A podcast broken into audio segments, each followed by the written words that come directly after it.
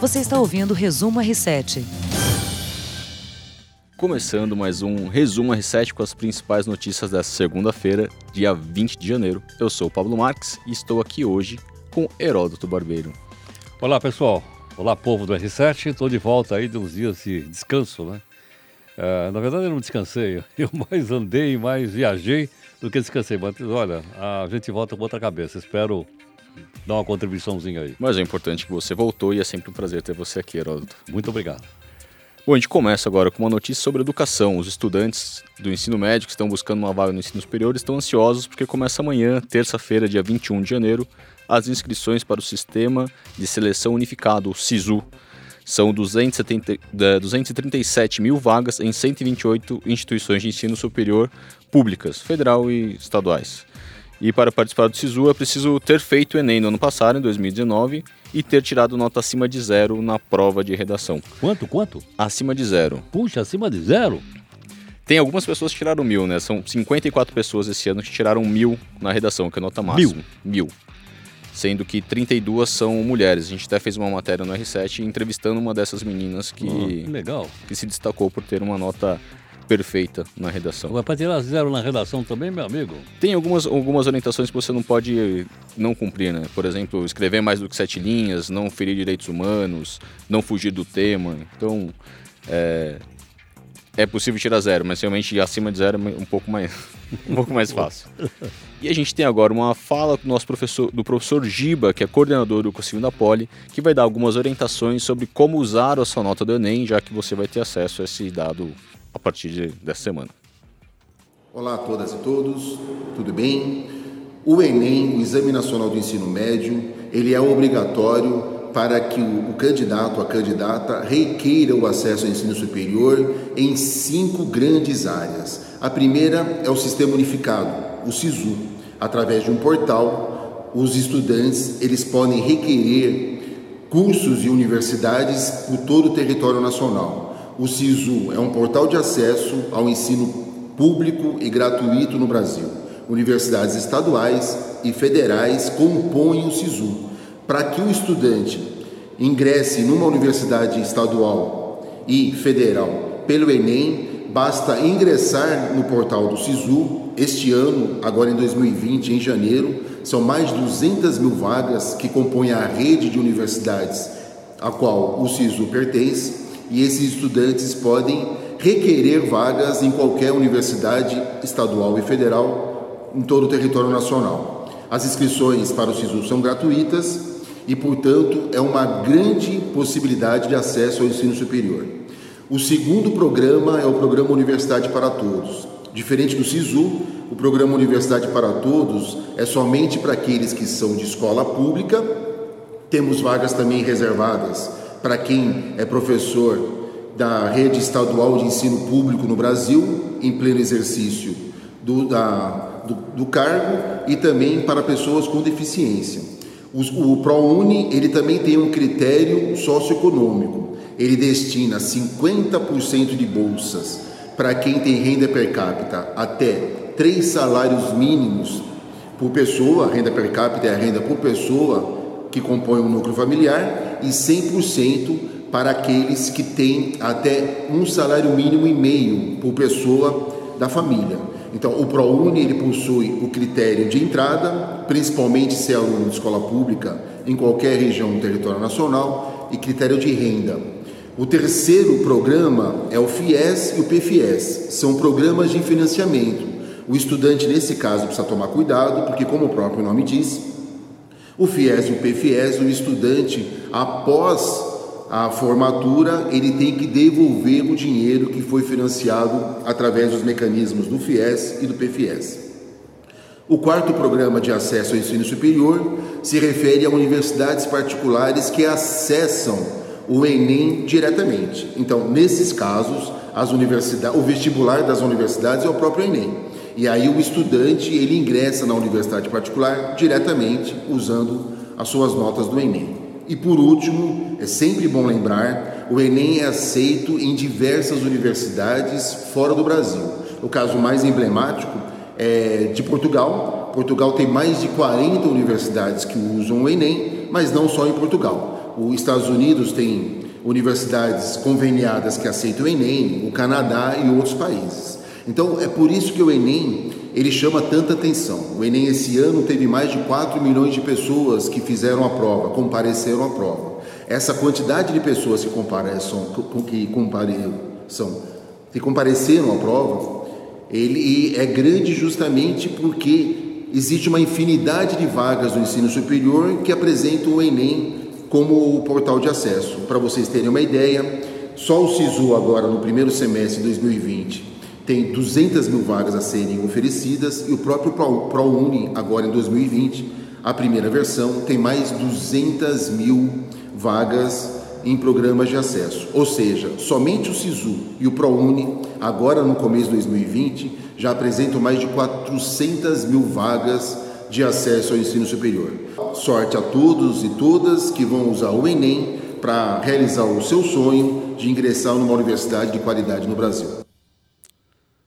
Bom, Heródoto, e um assunto que está todo mundo comentando, além da abertura da, das inscrições para o SISU, é a notícia que o INEP deu nesse sábado, é, que é, o INEP é a autarquia responsável pela aplicação do Enem, que informou que foram encontrados casos de inconsistência na correção de algumas provas do exame. Seria um problema ali de gabarito, que não seria o gabarito não corresponderia à prova que o candidato fez. E milhares de candidatos foram afetados, isso está tirando um pouco o sono dos estudantes. E eles agora, o, o INEP disse que vai rever também as provas do primeiro dia, que alguns alunos também é, reclamaram que tinha uma inconsistência na prova e na nota que foi divulgada. Bom, é, acho que uh, essas coisas estão acontecendo e precisam ser organizadas. Porque veja bem, 4 milhões, gente, eu não conheço nenhum concurso no mundo, acho que nem na Índia, em que aparece 4 milhões de pessoas para fazerem parte do ensino superior brasileiro. Olha que notícia extraordinária, olha que coisa maravilhosa. Se você tem 4 milhões de pessoas querendo participar no ensino superior, você imagina o seguinte: daqui a alguns anos, 4 anos, o pessoal vai estar formado. E a gente vai ter engenheiro, vai ter advogado, vai ter médico, vai ter, enfim, uh, enfermeiros, vai ter pessoal de alta, de alta complexidade tecnológica, o que é muito importante para o país. Então, eu acho que isso é um sintoma que nós estamos decolando e que nós estamos desenvolvendo mais o pessoal de, de, de curso superior com gabarito para desenvolver o país. E olha, essa notícia 4 milhões realmente é uma coisa para a gente comemorar. Tá? A molecada quer estudar mesmo. E é uma prova muito versátil, né? Você pode tentar uma vaga no ensino público, no ensino particular, você pode tentar uma bolsa, você pode mudar para outro país, estudar fora do país. Então, são, é um leque de opções ali que você pode tentar explorar sendo um estudante. Né? Exatamente. Olha, eu não sei se você sabe, eu dei aula em cursinho. Uhum. É, cursinho da Poli, por exemplo, é a minha concorrência. quando dei aula em cursinho. Pra você ter uma ideia, na hora quando eu comecei a dar aula em cursinho, numa cidade como São Paulo, que eu conheço melhor, tinha três faculdades de medicina. Três só. Tinha a USP, tinha a Paulista e tinha Santa Casa, mais nada. Eram 90 90 candidatos por vaga. Meu amigo, 90 candidatos. Você tinha que botar 89 caras para fora para você conseguir uma vaga. Uhum. Tá? E era assim, você tinha que. Você não podia fazer o exame unificado como é hoje.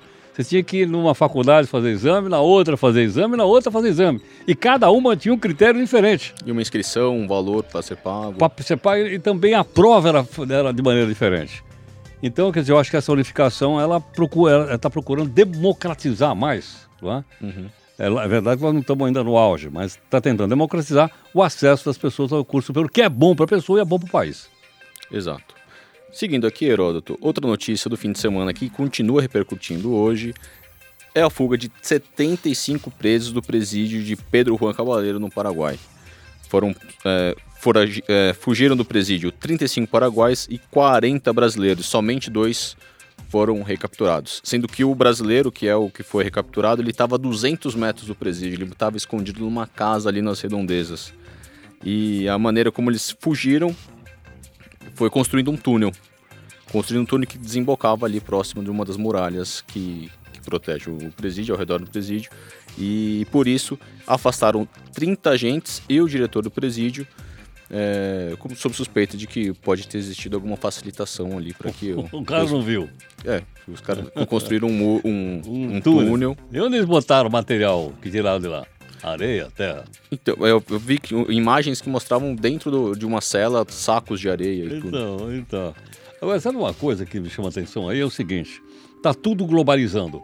tudo que está globalizado, principalmente as mídias sociais. Nossa, então, lá, uhum. Eu podia ver todo dia lá onde eu estava, lá na Índia, aqui o resumo. E participar. Não, até mandei as coisinhas aí para dar uma participadazinha.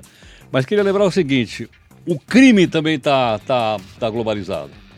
O PCC, que é uma organização criminosa, nasceu em São Paulo, ela se federalizou, ela existe no Brasil inteiro e agora ela se internacionalizou porque ela já espalhou para outros países do, do, do continente latino-americano, principalmente Bolívia e Paraguai. Uhum. No Paraguai, o PCC está muito forte lá. Eu não sei se a, qual é a política interna do Paraguai, mas mostra o seguinte: mostra que o crime também está internacional. Então, mais do que nunca, as polícias precisam também se organizar uhum. para poder fazer um combate, não só dentro do país, mas fora do país também, organizando um, uma aliança com a polícia paraguaia, do, da Bolívia, da Argentina, enfim, de outros lugares aí. Sim. É, a fronteira não está fechada. Alguns boatos na internet cogitaram que a fronteira para passar para o Paraguai ou para o Brasil estaria, estaria impossível, mas não, a segurança foi reforçada, mas ainda é Você sabe que nós fazer. temos uma fronteira terrestre com o Paraguai imensa, meu amigo. Sim. Ninguém vai atravessar aquela ponte chamada Ponte da Amizade para fugir, certo ou não? Tem gente que atravessa pelo rio, né? Não, pelo rio, não é. Não temos, eu não sei exatamente quantos, mas são mais de mil quilômetros uhum. de fronteira entre o Brasil e o Paraguai. Pô, o cara vai passar para outro lugar, não vai passar lá por, pela, por, por Cidade del Leste para chegar lá em Nova Iguaçu. Uhum. Não, não é? E a população ali da fronteira acaba ficando com medo, né? Ponta Porã, aquelas cidades fronteiras do Mato Grosso do Sul. Sem dúvida. Ficam aflitas, né? Porque são pessoas que, tão, que estavam presas, que vão tentar voltar para o Brasil, ou, sabe? Então, e já um... houve atentados lá também, com mortes e tal, de caras do PCC uhum. em Ponta Porã e na fronteira do Brasil com, uma, com, com o Paraguai. Numa disputa ali de poder, né? De poder. Continuando falando sobre crimes e polícia, Heródoto, tem outra notícia aqui, é, que a justiça autorizou o goleiro Bruno a se mudar de Minas Gerais para o Mato Grosso. Ele foi contratado por um time do, do Mato Grosso e vai se mudar para a cidade. Aliás, ele vai jogar no Operário Várzea Grandense, um time que disputa a Série D do Campeonato Brasileiro. E o atleta já começa a jogar este ano pelo, pelo time. A gente já discutiu algumas vezes aqui, né, Europa, essa questão do, do goleiro Bruno ter sido condenado, ter sido preso e agora voltar ao esporte com uma figura de destaque de times de menor expressão, né?